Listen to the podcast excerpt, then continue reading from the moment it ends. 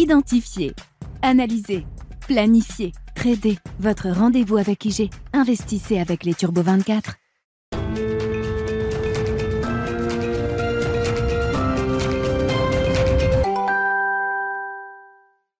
C'est parti pour Smart Bourse, votre double dose quotidienne de marché en direct sur Bismart. Chaque jour à la mi-journée, 12h30, 13h. Et en fin d'après-midi, la grande édition pendant une heure à partir de 17h en direct, rediffusée à 20h sur Bismart TV. Émission que vous retrouvez chaque jour en replay sur bismart.fr et en podcast sur l'ensemble de vos plateformes. Au sommaire de cette édition de la mi-journée, des marchés euh, actions en Europe qui sont en passe de boucler une première semaine positive et même très positive puisque la tendance encore euh, à la hausse, légèrement, à mi-séance euh, en Europe. On progresse de 0,25% sur le CAC 40 parisien. Et au global, le premier bilan hebdomadaire de cette année 2023 sera un bilan très positif puisqu'on aura gagné peut-être jusqu'à 4,5% sur les actions européennes sur ces euh, cinq premières séances de bourse de l'année. Une première semaine donc franchement positive avec une divergence, il faut le noter, hein, qui se confirme entre l'Europe et les États-Unis puisque le marché américain aura connu une première semaine bien moins favorable que le marché action euh, européen. La statistique du jour qui nous intéresse, et nous en discuterons dans un instant avec Gilles Mouek, chef économiste du groupe AXA, c'est l'inflation en zone euro. Première estimation pour le mois de décembre. Est-ce qu'un pic d'inflation a été franchi en zone euro? On aimerait bien pouvoir répondre simplement à cette question. Malheureusement, l'histoire de l'inflation en, zone euro est une histoire à, double face. Hein, et ce rapport euh, du mois de décembre le montre de manière exacerbée avec une inflation globale euh, qui euh, décélère de manière assez franche, assez marquée et euh, plus rapidement peut-être que ce qu'on pouvait imaginer, puisqu'on passe de 10,1 à 9,2% d'inflation globale sur un an en zone euro. En revanche, l'inflation sous-jacente, elle, repart à la hausse après s'être stabilisée pendant les mois d'octobre et de novembre. L'inflation sous-jacente atteint un nouveau pic au mois de décembre à 5,2%, et c'est bien cette partie-là de l'inflation qui pose problème, notamment pour la Banque Centrale Européenne, qui devrait être confortée dans sa stratégie, au moins sur les prochains meetings avec une euh, prochaine hausse de taux de 50 points de base qui avait déjà été signalée très explicitement par Christine Lagarde mi-décembre lors de la dernière réunion du Conseil des gouverneurs de la Banque Centrale Européenne. Enfin, le sujet patrimoine du vendredi, comment bien donner entre les cadeaux, ce qu'on appelle les présents d'usage, les donations, voire le prêt familial, quelle est la meilleure manière de donner et de faire profiter à son entourage? Nous en parlerons avec Aurélie Alamijon qui est directeur au sein de l'ingénierie patrimoniale de Natixis Wealth Management et qui sera avec nous en plateau pendant cette demi-heure.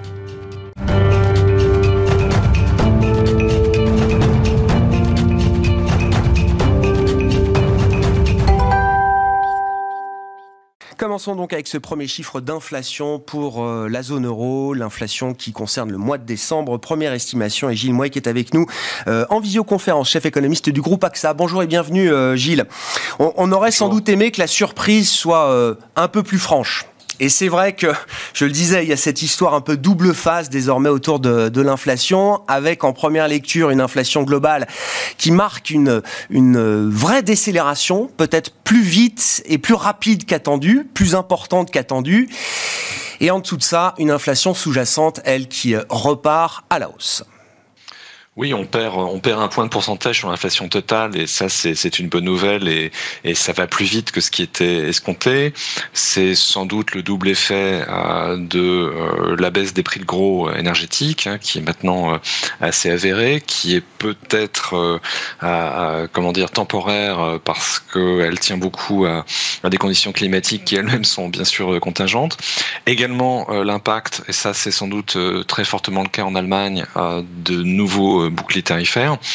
Euh, mais l'élément euh, problématique, c'est cette accélération de l'inflation sous-jacente, donc l'accélération d'une inflation hors alimentaire et, énergie à 5,2% en glissement annuel.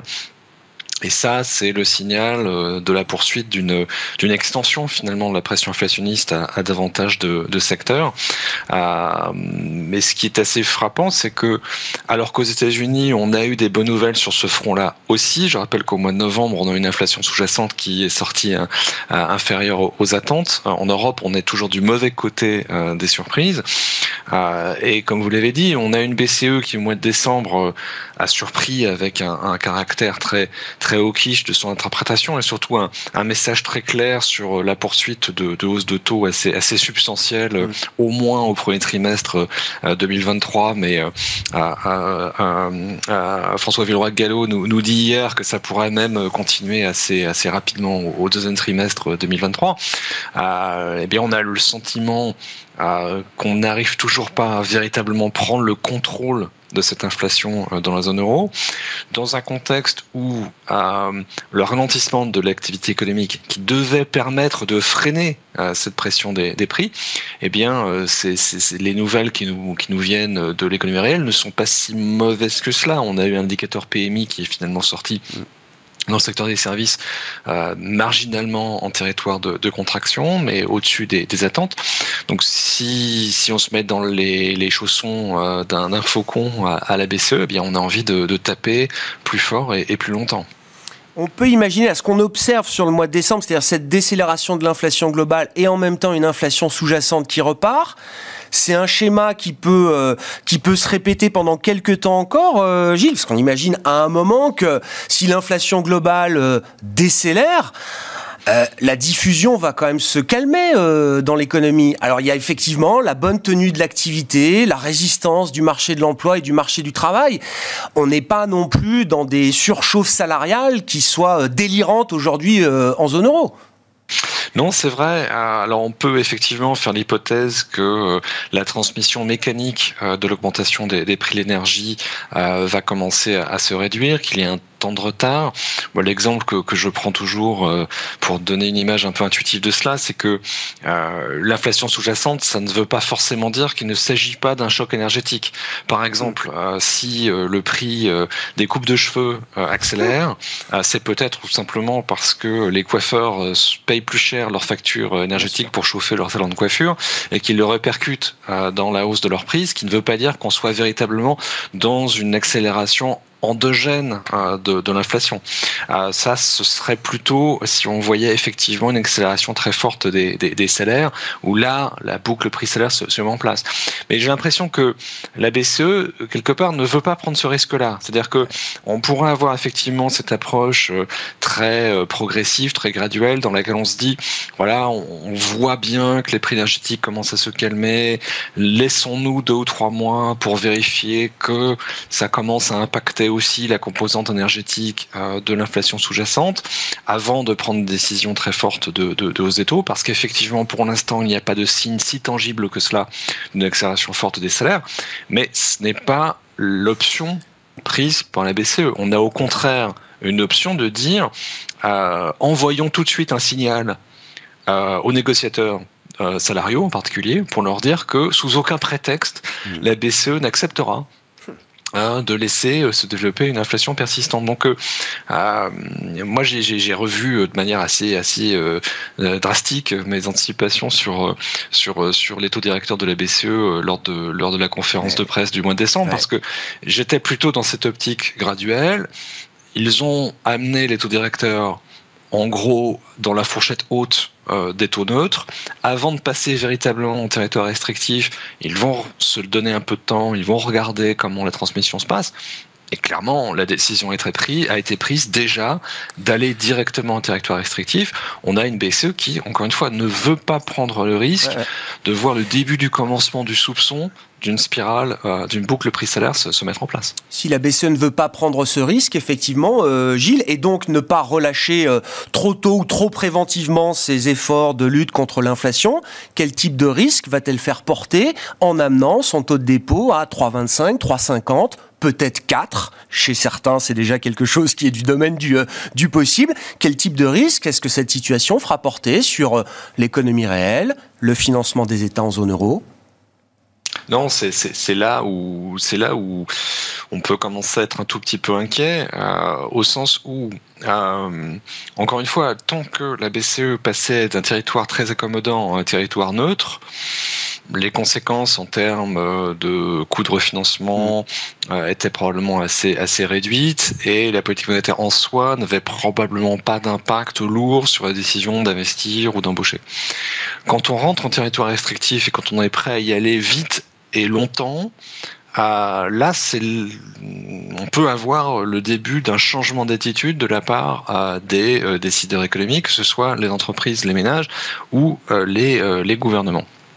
Et un, des soucis qui, moi, m'inquiète un peu, c'est que euh, on est toujours, on a toujours tendance à raisonner de manière linéaire, et les, banques centrales raisonnent aussi de manière linéaire, qui est que pour chaque euh, point de pourcentage de durcissement des conditions monétaires, on aurait euh, un X point de pourcentage de réduction de l'activité économique. Mais parfois, les choses ne sont pas linéaires.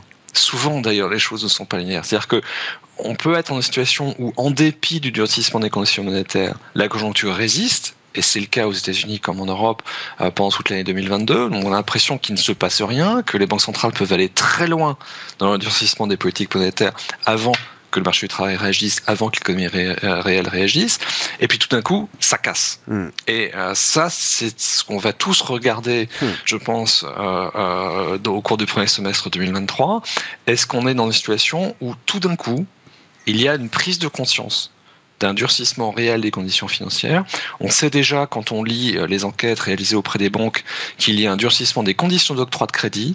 Et donc ça, ça peut se terminer, ça peut avoir comme effet une espèce de rupture forte, brutale des intentions de dépenses des entreprises et, des ménages. Et ça, ça peut nous amener à, une correction de l'activité économique beaucoup plus brutale que celle que l'on a vue euh, jusqu'à présent. Donc euh, c'est ça le risque, c'est de croire que puisque jusqu'à présent rien ne s'est passé, tout continuera comme cela en 2023. Sur la séquence 2023, euh, Gilles, il faut commencer à imaginer effectivement une, une BCE qui va être, pour un temps en tout cas, beaucoup plus hawkish que la réserve fédérale américaine bah, C'est-à-dire que bah, ça commence à, me frapper. C'est-à-dire qu'on a une, Fed qui a, amené son taux directeur en territoire restrictif, un territoire assez clairement euh, restrictif euh, maintenant, qui dit clairement on va continuer à remonter nos taux, mais probablement à un rythme mm. plus faible. Et sa vraie ligne de défense aujourd'hui, c'est de dire de plus en plus clairement au marché, vous avez tort de pricer une baisse des taux. Mais on sent bien que, euh, voilà, au-delà de 5% d'autodirecteur, on n'ira pas forcément très très loin. Et c'est en gros ce que le marché presse. C'est-à-dire que l'écart entre la Fed et le marché, c'est sur la deuxième partie de 2023 et c'est sur la baisse des taux. Mais sur le, le, le, le, quantum de hausse de taux qui nous reste devant nous mm. euh, d'ici à la fin du printemps 2023, on a un alignement entre le marché et la Fed.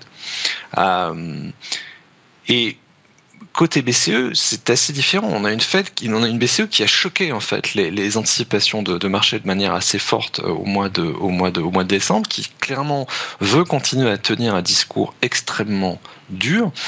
Et ça, ça peut finir par avoir un impact assez intéressant sur le taux de change. C'est-à-dire que euh, on était dans une épure en 2022, en tout cas jusqu'à l'extrême fin 2022, dans laquelle on pouvait se dire, même si la BCE devient elle aussi plus haut quiche, il va rester un écart de taux extrêmement important entre les deux banques centrales.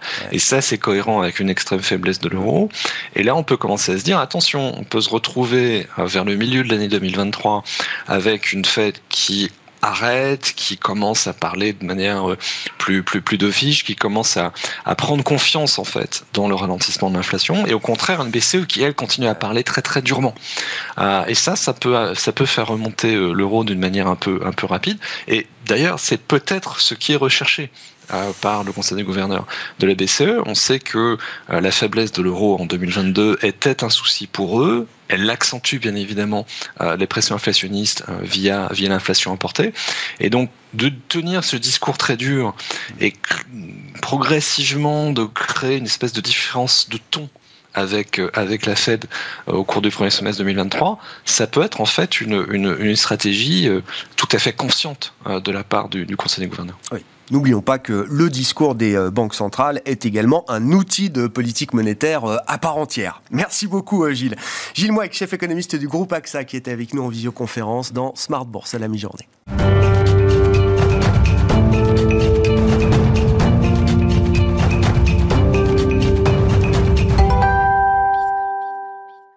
Et le vendredi, c'est euh, l'heure du patrimoine également dans euh, Smart Bourse avec Aurélie Alamijon qui est à mes côtés en plateau. Bonjour et bienvenue Aurélie. Bonjour Grégoire. Ravi de vous retrouver. Vous êtes directeur à l'ingénierie patrimoniale chez Natixis Wealth Management avec un, un sujet, ben un beau sujet. Hein. c'est la question de savoir comment est-ce qu'on donne à ses proches, à son entourage il y a plusieurs manières de faire. Vous allez nous expliquer euh, effectivement les différentes manières de faire et quelles sont les règles à avoir en, tête. Mais oui, c'est un vrai sujet patrimonial. Alors, généralement, on en parle en fin d'année parce que Noël, parce que les étrennes, etc. Mais c'est un sujet permanent et c'est un, sujet qui accompagne la vie patrimoniale tout au long de l'existence, d'une certaine manière. Et comme d'habitude, hein, il faut faire attention, il ne faut pas abuser non plus des dispositifs et toujours avoir en tête hein, que euh, on ne prend pas des, décisions euh, gouvernées par les, seules règles fiscales, par le seul hmm. attrait fiscal, même si effectivement c'est une dimension importante, il faut aussi considérer les implications juridiques, civiles euh, des choix qui seront opérés euh, en amont. Oui, parce qu'un cadeau, ça peut paraître anodin, ça ne l'est pas forcément autant que ce qu'on imagine. On appelle ça un présent d'usage d'ailleurs dans vos métiers. Euh, Exactement, dans, dans, notre effectivement dans notre sphère juridique, un présent d'usage, c'est par définition euh, un cadeau. Hein, ce n'est pas donc une donation. Ça veut dire qu'un présent d'usage va échapper en fait euh, au régime à la fois juridique mais aussi fiscal des donations. À titre par exemple d'illustration, un présent d'usage n'étant donc pas une libéralité ne sera pas rapportable à la succession de celui qui l'a consenti. Hein. En droit français, la loi présume euh, qu'effectivement une donation euh, qui est consentie à ses héritiers est faite euh, avec un principe d'égalité. Et pour assurer justement cette égalité entre les différents héritiers, mais on considère que ce que l'un a pu recevoir à part par donation-partage, hein, hmm. qui est un cas particulier, mais par une donation, eh bien, il doit la rapporter à la succession pour que les autres ne soient pas, ne soient pas pénalisés. Là, c'est un petit plus hors succession. Le présent d'usage, voilà, c'est vraiment un cadeau. Et au plan fiscal, effectivement, c'est un, ce n'est pas fiscalisé euh, puisque l'on n'est pas en présence d'une donation. Mais attention, hein, pour, euh, pour pouvoir obéir à ces règles-là, euh, le présent d'usage, au moins au plan fiscal, doit obéir à un certain nombre de règles qu'il convient de respecter. la première, qui est assez, assez je dirais, plus facile à appréhender parce que elle est rattachée à un événement. En fait, le présent doit être effectivement consenti à l'occasion d'un événement particulier. Alors on évoquait euh, les fêtes. Alors aujourd'hui, on est passé les fêtes. Effectivement, euh, là, on s'adresse plutôt aux personnes pour peut-être rassurer les personnes qui ont pu consentir des présents, par exemple au moment de Noël. Oui. Parce qu'il faut que ça soit Noël est considéré comme une occasion particulière de ce point de vue. Voilà. Oui. Il, faut, il faut néanmoins que ça soit rattaché et concomitant à cet événement-là. Ça peut être un mariage, ça peut être euh, un événement religieux, un anniversaire important, voilà, une réussite à un concours, à un examen. Donc l'occasion de gratifier quelqu'un. Euh, et le second élément, là, qui en revanche est subjectif et qui, euh, qui, qui, qui, fait qu'au final, c'est très difficile de répondre euh, avec certitude sur est-ce que ça sera vraiment une qualification de présent d'usage ou pas, c'est que ce présent d'usage ne doit pas être excessif. Ça rejoint effectivement ce que je disais un petit peu par rapport au fait de ne pas, de, ne pas abuser. Et la notion d'Excel est très différente, j'imagine, d'un patrimoine à l'autre. Oui, parce que c'est effectivement, on va apprécier par rapport effectivement euh, aux revenus, à la situation de fortune, de patrimoine de la personne qui le consent et à ses habitudes aussi. Mm. Donc, euh, bien évidemment, c'est subjectif. Hein. D'une personne à une autre, ça ne sera pas, ça sera pas la, même, euh, la même conclusion. Mais ça, c'est à vous de. De mettre le curseur à peu près au, bon endroit. Qui, voilà, c'est à celui qui, qui, transmet. Donc, voilà. Et encore une fois, de, de, ne pas tomber dans, dans, un excès et dans une disproportion. Donc attention à ne pas abuser des cadeaux et des présents d'usage. Il faut que ça reste occasionnel pour que ça reste justifié, approprié. Et raisonnable, quelque chose qui n'est pas excessif. Bon, euh, on peut aider ses euh, proches euh, via un prêt familial également, qui n'est pas non plus une donation. On reviendra sur le cas de la donation. ça, mais ça, ça, même, je dirais, rien à voir. C'est effectivement, au final, euh, quelque chose qui va permettre, comme vous le disiez, d'aider de, un proche mm. euh, ponctuellement. Euh, en présence d'un prêt familial, hein, comme son nom l'indique, c'est un prêt. Alors, familial, parce qu'il va être consenti entre des membres d'une même famille, un parent, par exemple, à son enfant, parce que l'enfant pourrait avoir un besoin de se loger ou de développer un, un, projet professionnel, par exemple. mais un prêt, ça doit être remboursé. Donc il y a une obligation de restitution, à la différence d'un cadeau et à la différence aussi d'une donation qui, elle, est consentie euh, sans restitution. Mhm. Voilà. Donc là, on entre vraiment dans, un, dans une autre opération une autre logique, même si on comprend effectivement que l'idée, c'est de pouvoir donner un coup de pouce à, un enfant, par exemple. Comment, comment on s'assure de bien faire les choses quand on veut octroyer un prêt euh, familial à, il y a, effectivement, c'est très important sa famille. Pour, parce que effectivement, ça peut susciter euh, des conflits au sein de la famille. Puis l'administration fiscale pourrait avoir un intérêt à requalifier le prêt familial en donation. Alors, il y a déjà un premier, un premier aspect, c'est la nécessité de recourir à un écrit. C'est pas toujours effectivement évident dans un contexte familial, mais pour autant, d'abord, c'est obligatoire le recours à un écrit à titre d'élément de preuve quand la somme prêtée excède 1500 euros. Donc ça, c'est la première des choses. Et puis même au-delà, l'écrit qu'il soit, euh, que ce soit un acte sous sein privé ou bien un acte authentique, un acte notarié, euh, aura pour mérite d'encadrer le prêt, c'est-à-dire de prévoir les modalités euh, de celui-ci, la durée, est-ce qu'on prévoit ou non un taux d'intérêt, mhm. les, échéances de remboursement, bref, toutes ces choses très importantes qui, qui, qui borderont bien en fait l'opération. Euh, parmi les autres aspects, il y a aussi le fait que bah, ce prêt euh, doivent être aussi euh, remboursés. Donc il ne faut pas à cet égard prévoir des, une durée non plus trop longue qui ne serait pas cohérente avec l'espérance de vie de la personne prêteuse. Hein, si on prévoit 50 ans, bon, voilà. et puis donc il faut ce remboursement effectif. Et puis après, au plan fiscal, il y a, d'autres aspects, euh, notamment s'il est convenu un intérêt, la personne euh, qui a prêté, qui reçoit donc l'intérêt, qui est rémunéré, devra déclarer l'intérêt dans la catégorie des revenus de capital ah, en même temps que ses revenus, un revenu imposable, un, revenu de placement en quelque sorte. Euh, et puis, il y aura aussi une obligation déclarative pour le prêteur en même temps que ses revenus quand la somme prêtée excède 5000 euros. Et puis bien évidemment, bien évidemment, j'aurais dû le dire avant, euh, mais il faudra euh, prendre la précaution d'enregistrer hein, fiscalement un acte privé, euh, ce contrat de prêt pour lui conférer une dette certaine et le rendre opposable. Voilà. Un prêt familial, qu'on peut requalifier en cours de route euh, d'une certaine manière Si euh, la situation évolue, change et que finalement on s'aperçoit que bah, autant euh, donner ou c'est tout à fait faisable. À ce moment-là, on régularise une donation hein, et éventuellement, le cas échéant, on paye des droits de donation. Ça c'est l'autre volet. Là, on rentre dans la sphère libéralité. Voilà, donation. Effectivement, et donc euh, la donation, euh, est-ce qu'il y a des raisons d'ailleurs de, de, je sais pas, de préférer les cadeaux, les présents d'usage, euh, le prêt familial? Est-ce que comment on se positionne la donation effectivement dans cette idée de d'aider, de soutenir ou de transmettre euh, tout Alors, au long encore de la une fois, le prêt familial et la donation, hein, on l'a bien compris, c'est deux choses complètement différentes. Hein. Si on attend effectivement et on compte sur une restitution, ça va être un prêt, du, un, prêt familial.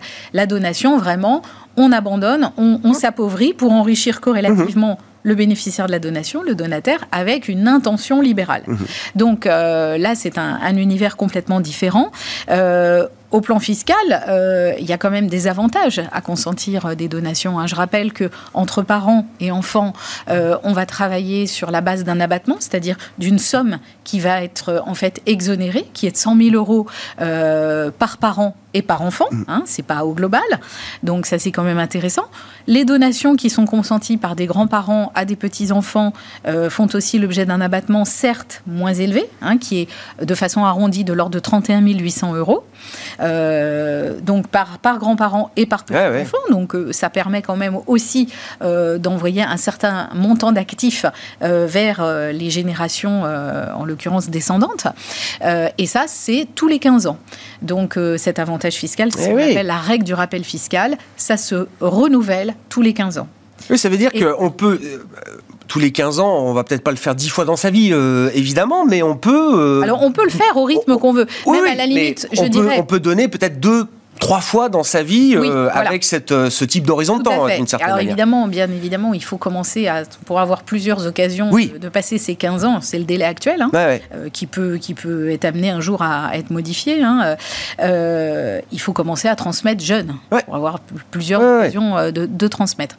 Et puis il y a un autre aspect aussi qu'on n'a pas évoqué, qui est aussi un autre coup de pouce, c'est que une personne de moins de 80, de moins de 80 ans peut donner à des personnes donc, dans son cercle familial, donc limitativement énumérées, en l'occurrence les enfants, les petits-enfants, euh, jusqu'à 31 865 euros. Mm. C'est ce qu'on appelle, et à la condition que ça porte sur une somme d'argent, et que le bénéficiaire de la donation, cette fois-ci, soit majeur. Donc, moins de 80 ans pour le donateur et euh, plus de 18 ans pour euh, le bénéficiaire, une somme d'argent nécessairement. Donc là, on ne peut pas donner des titres ou, autre chose, forcément des liquidités. Et là, ça bénéficie aussi d'une exonération. C'est 31 865 sont exonérés, ce qu'on appelle le dispositif des dons familiaux d'espèces, mmh. et ça se renouvelle aussi tous les 15 ans. Donc il y a quand même, en droit français, en droit fiscal français, quand même différentes occasions. Et puis, encore une fois, et ça, rejoint l'idée que, j'énonçais au tout départ, hein, qui est de se dire qu'il ne faut pas raisonner que fiscalement. Ah. À la limite, si on est, on est euh, animé d'une intention libérale, on peut donner autant que l'on souhaite. Hmm. Il n'y a pas de limite alors évidemment, il y a des règles civiles à respecter mm, mm. Euh, par rapport à la réserve héréditaire, la quotité disponible de son patrimoine, mais ces règles-là que je viens d'énumérer des abattements, c'est fiscal. Il faut toujours vraiment environner la situation dans son ensemble. Oui, c'est ça. C'est quel objectif je, veux euh, atteindre. on voit bien que tous les dispositifs correspondent à des objectifs situations, et, des situations euh, différentes. Voilà. Merci beaucoup Aurélie, merci d'être venue avec nous euh, faire le point sur euh, ces euh, cadeaux, donations, prêts familiales, cette manière effectivement de donner, de transmettre à ses proches, avec un rappel des règles aujourd'hui. Aurélie Alamijon, directeur à l'ingénierie patrimoniale chez Natixis Wealth Management, qui était avec nous en plateau, l'invité de Smart Bourse à la mi-journée sur Bismart. On se retrouve à 17h en direct pour une nouvelle émission.